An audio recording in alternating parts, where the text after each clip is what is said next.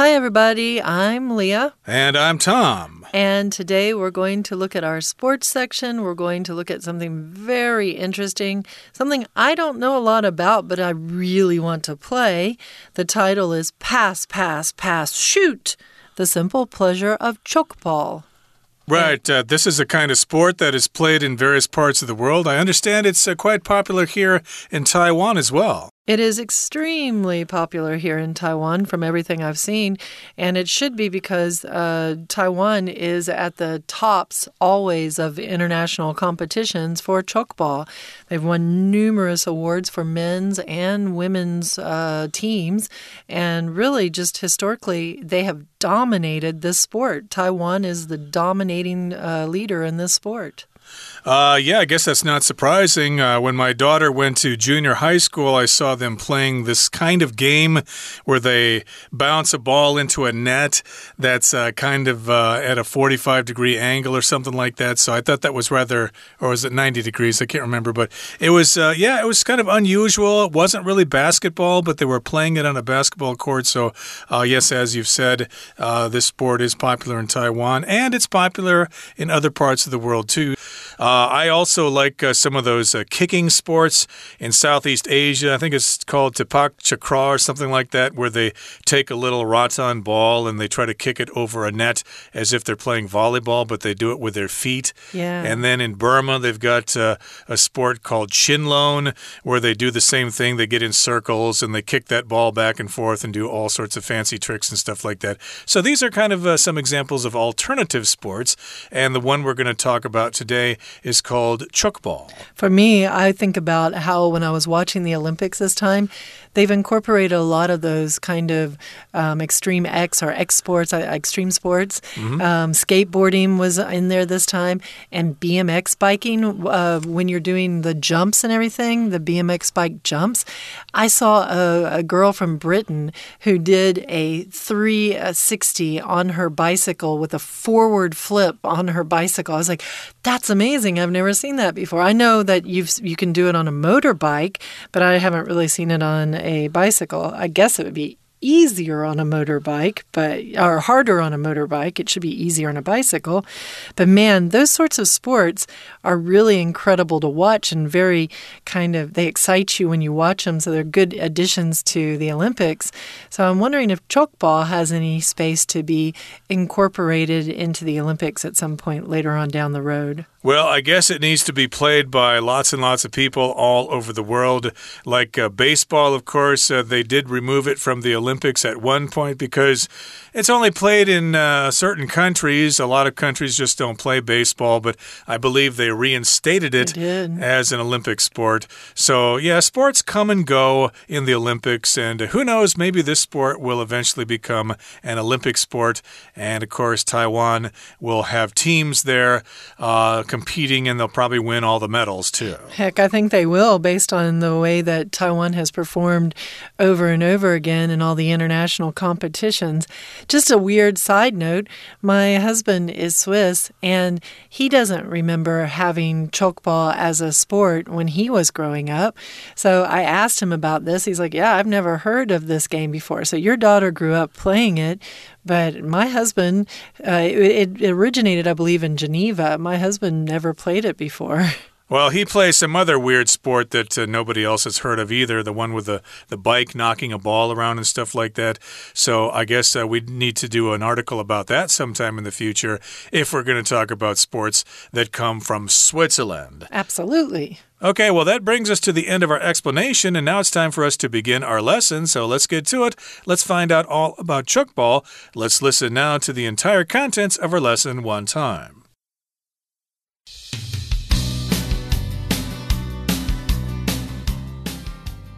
You're in an indoor arena watching a fascinating game. Two teams are passing a ball rapidly and shooting at nets at each end of the playing area. The game is fast and furious but not aggressive. It's Tchoukball, a sport everyone can enjoy. Tchoukball is the creation of a Swiss doctor, Hermann Brandt, who was concerned about the serious injuries that athletes often sustain. He devised a non contact sport that encourages teamwork. Its name derives from the sound the ball makes when it bounces off the net. Here are the rules. Each team consists of seven players. There is a net in a frame at both ends of the court. Teams can score at either end. There is a semicircular forbidden zone with a radius of 3 meters around each net. If a shot hits the net and no player on the opposing team catches the rebound, the attacking team gets a point. If the rebound touches an opposing player while they're in the forbidden zone, the attacking team gets a point. If a shot misses the net, the rebound lands in the forbidden zone, or the rebound goes out of play, the defending team gets a point. A player may take three strides with the ball before passing, but may only hold it for three seconds. A team can make a maximum of three passes before it shoots. Since the only real skills needed for Tchoukball are the ability to throw and catch, anyone can participate. You don't need much equipment, so it should be easy for you to give it a try.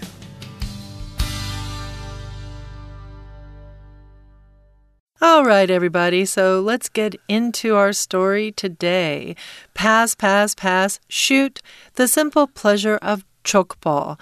Now, Tchoukball, it looks like it would be a German word, but really, I think it's kind of a, a word that comes from the sound that the ball makes as it hits the net.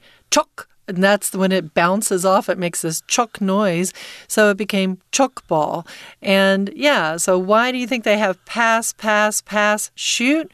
Probably because these are some of the main actions you're going to do when you're playing Tchoukball. You're going to pass the ball and you're going to shoot the ball as you're either trying to bounce it off the net and hit your opponent or bounce it off the net and keep your opponent from catching it. Right. So those are some of the simple things you'll see in this game. And again, it's quite popular here in Taiwan. And uh, in order to prepare for today's lesson, I was watching some videos on YouTube. And indeed, it does seem to be quite a simple game that anyone can play. So here in the first paragraph, it says, You're in an indoor arena watching a fascinating game. So this is a scenario here. Imagine that you are in an indoor arena. An arena is, of course, a place where sports are played. Like, of course, in Taipei, here we have the Taipei Arena, and there are various other such structures all throughout Taiwan. And you're in that arena and you're watching a game that is fascinating. If something's fascinating, it really catches your attention. It's very, very interesting, and you want to learn more about it. Uh, you probably check posts on uh, uh, Instagram or on Facebook all the time, and you find some really fascinating information. You want to learn more. Yes, you're fascinated by the things you see. It draws your attention and makes it hard for you to focus on other things. Two teams are passing a ball rapidly and shooting at nets at each end of the playing area. So this is just giving us some of the the setup of the game normally when we talk about a sport, we're going to talk about how many players play the game, how many uh, things they can do during, like what are the basic rules of the game, how you score points and win the game, and where the game is played. So we know it's played indoors, um, as we mentioned before, and we know that, well, what happens? You have two teams. It's not just one team seeing what they can do, and it's all about hitting the nets to shoot at the nets and score uh, if you can in the playing area. If it goes out of the playing area, then it's out of bounds, so you're probably not going to score points there. The game is fast and furious but not aggressive. So, a lot of times when you think of something being fast and furious, you think of something that gives you, that you have dedicated a lot of passion to. If you're playing a game fast and furious or you're writing fast and furious, you're doing it with a lot of energy or dedication. This furious here does not mean angry. This furious means kind of with fervent passion or with a lot of energy. Um, so you're playing this game with a lot of energy, and it's a very fast game, but it's not an aggressive game. Exactly. And of course, furious has another meaning, which means to be extremely angry. My mother was furious when she found out that I had gone drinking with my friends. Oh, she was furious. but here, of course, uh, the game is, uh, you know, full of a lot of energy, so it's fast and furious, but it's not aggressive, okay? You're not trying to knock people down, you're not trying to punch them or get angry at them. Uh, you're pretty much uh, staying away from each other. And what is this kind of sport? Well, it's Tchoukball, a sport every everyone can enjoy, which, of course, people here in Taiwan enjoy very much. But uh, I had never heard of this game until I actually came to Taiwan. And even then, I only heard about it very recently. So here in the next paragraph, it says Tchoukball is the creation of a Swiss doctor, Herman Brandt. Uh, you probably have to pronounce this in German, Hermann or something like that. I'm guessing Brandt, but uh, I'm going to say Herman Brandt. That's how you'd say it in English. And he was concerned about the serious injuries that athletes often sustain. He was uh, concerned about the injuries that athletes often get. And yes, we don't want people to be injured when playing sports, especially now because we're so concerned about brain injury and concussions and things like that. Right, and this Swiss doctor developed this game in 19 in the early 1970s in Geneva, so it was in Switzerland. There are a couple of other games that are popular in Switzerland. One is called Radball, and that is a game where two people on two different teams, so four people total, will ride around on bicycles that can move forward and backwards, and they want to hit a ball into the net using their bicycle, not their feet, not a stick, but they're using their bicycle to hit the ball into the net. And that is also a, a uh, played in a very fast and furious way. But I think that one can get a little bit more aggressive. And this was something Herman Brandt didn't want. One other game that's very popular in Switzerland and has a lot of different names through many European countries is called Innebandy. And that is a game where you, you hit a ball, a lightweight, like a, it's called a wiffle ball, I think. It's a lightweight hockey ball uh, with a stick and you're running around on a pretty small course and you have to hit it into nets from one side or the other. Not a terribly physical game unless you body check another person where you run into another person and you hit them with your body.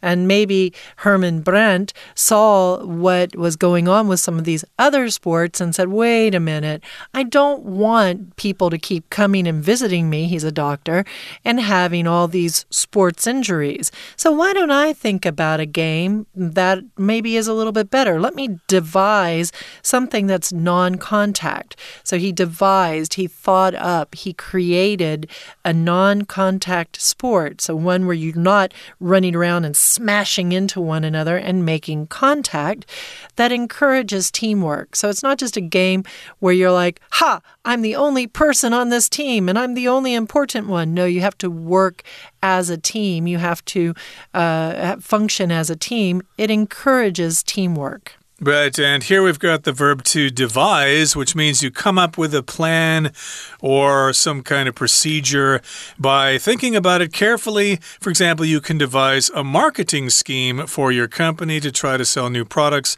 So here he devised or invented or came up with this non contact sport, and this particular sport encourages teamwork. Whereas some sports don't encourage teamwork, like somebody wants to get the ball and score himself and doesn't doesn't want to pass and things like that. But this uh, sport actually encourages people to work together to pass the ball. It's truly a team sport, and its name derives from the sound the ball makes when it bounces off the net. So if you're playing various kinds of sports, uh, you do various things with the ball. Like when you're uh, playing basketball, of course, you bounce the ball off the court, off the floor. You're dribbling then. Whereas you're playing soccer, you're kicking the ball and you're moving moving it across the uh, pitch, across the field there, in order to pass it to uh, teammates or to score a goal. But here you bounce the ball off the net and it makes that sound. At least, uh, I guess it makes that sound in German or French or whatever. We're going to take a short break now, but please stay tuned. We'll be right back.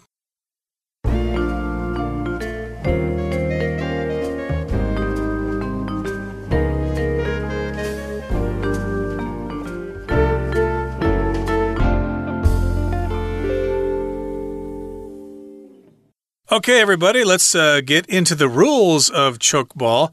We've uh, kind of given you a brief introduction to this sport, and now we're going to actually talk about the rules. And of course, every sport has rules so that you know how to play, and so you know how to know when somebody's cheating and things like that, and when they should be penalized and stuff like that. So, first of all, the first rule is each team consists of seven players. There are seven players on a side. That's right. And that's more than, say, when you're playing basketball. So that means there's quite a few people, at least 14 on the court, not including any, refs you might have. So that's not a small group of people. There is a net in a frame at both ends of the court.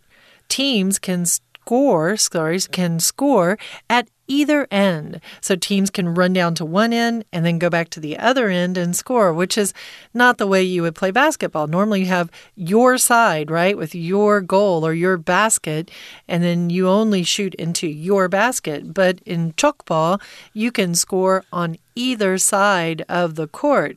And that's really cool. So, a lot of times when we talk about indoor sports, um, we have a court that we play in. So, with a basketball court, you also have it with some outdoor sports as well, like a tennis court.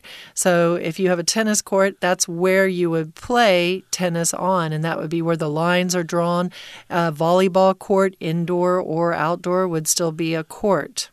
Exactly. So the seven players on each team are playing on a court. And again, there are nets at either side of the court, and teams can score at either end. So you see them switching back and forth all the time. And here's the next rule there is a semicircular forbidden zone with a radius of three meters around each net. So you've got the net at the end of the court, and then there is this line. It's a circular line, but it's actually semicircular circular. So it's not a complete circle, it's only a half circle, and that's uh, away from the net a little bit, and it uh, marks off the forbidden zone, and it has a radius of three meters and it goes around each net. So you've got three meters extending out from the goal, and the line is uh, along a circle or along an arc of that point. And so you've got a radius of three meters. The radius, of course, is a half circle, and the diameter is twice the radius. A lot of times when we talk about this sort of a setup, we call it the D, right? So that it is basically a semicircle is basically a D if you would look at it from, you know, a drone perspective or up above. If a shot hits the net and no player on the opposing team catches the rebound, the attacking team gets a point.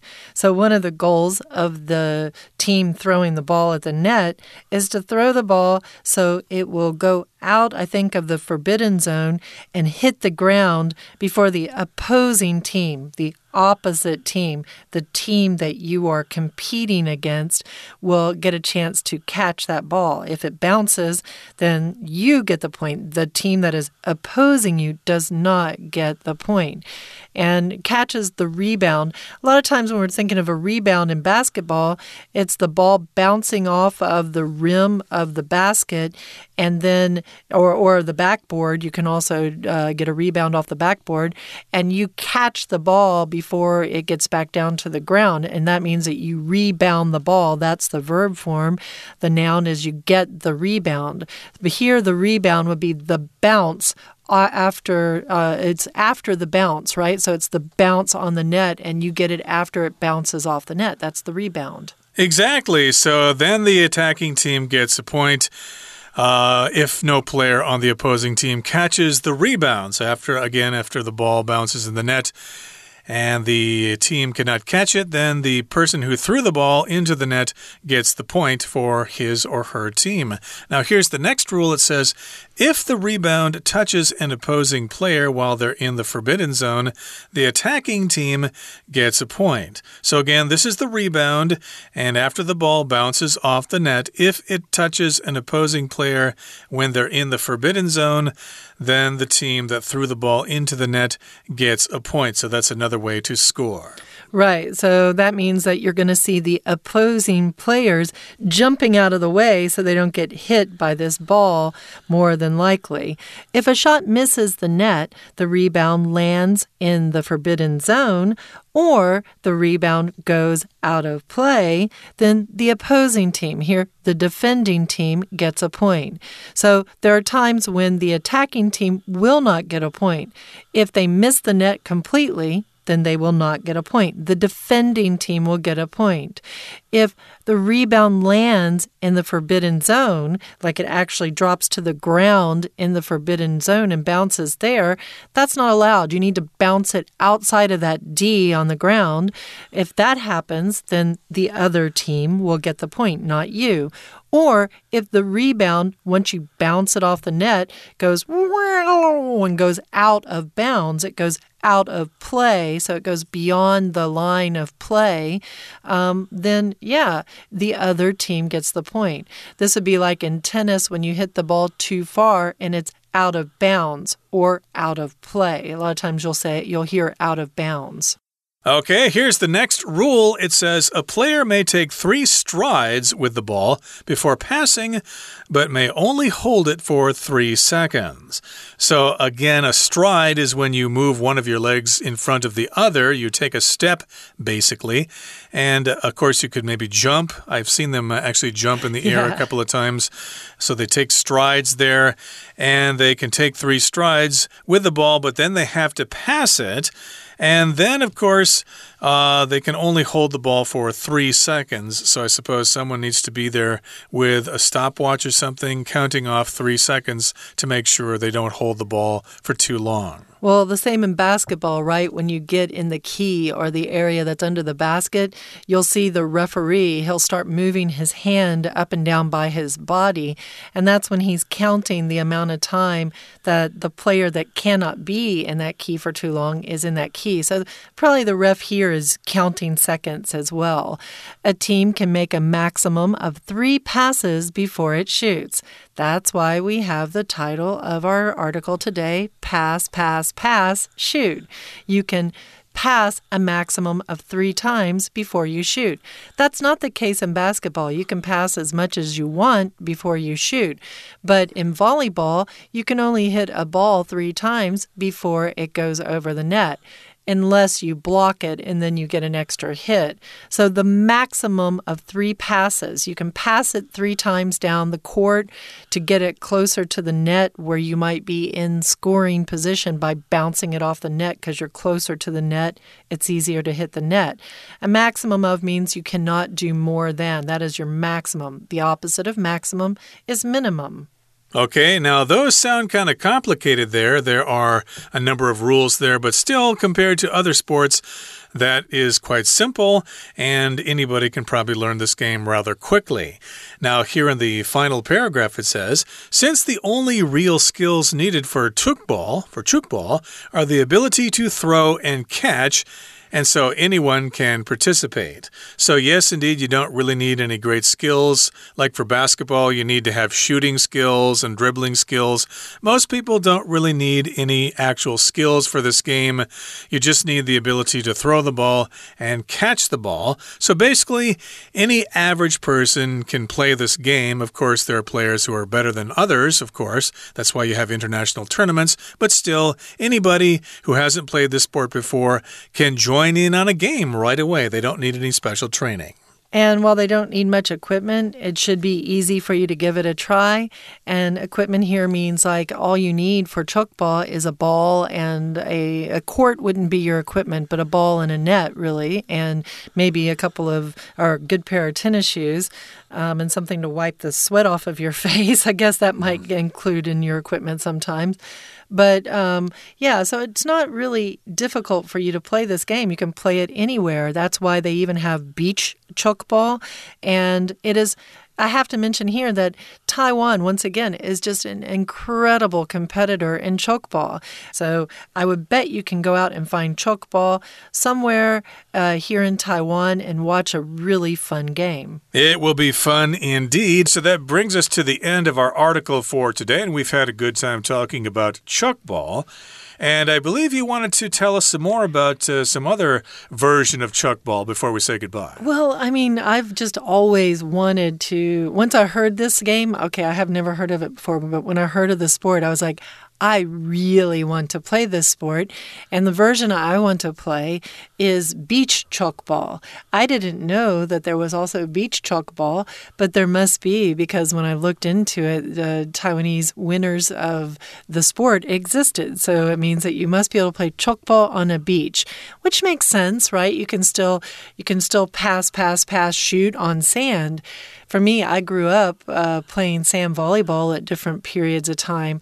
And I love playing sports out on the beach. So, sand volleyball, it's so much fun. It's so difficult um, to get out of the sand and go running. So, I can imagine that Tchoukball on the beach would be crazy. And there's another game that you might have heard of called spike ball. You have this net that's in between you, and you have a ball that you bounce it off of, and you can play that on the beach as well. Um, that's one that's popular here in Taiwan as well. Of course, uh, lots of people like to play frisbee at the beach. Uh, freestyle frisbee, of course, is popular in California and Australia and places like that. So, yes, indeed, beach Tchoukball is something you might consider. Although I'm not much of a beach person, so I don't know for sure if Tchoukball or beach Tchoukball is actually played here in Taiwan. Have you seen people play it here? Or? I have not seen people play it here, but again, I was looking into competition levels of Tchoukball, and definitely beach Tchoukball is a thing, and Taiwan rocks it.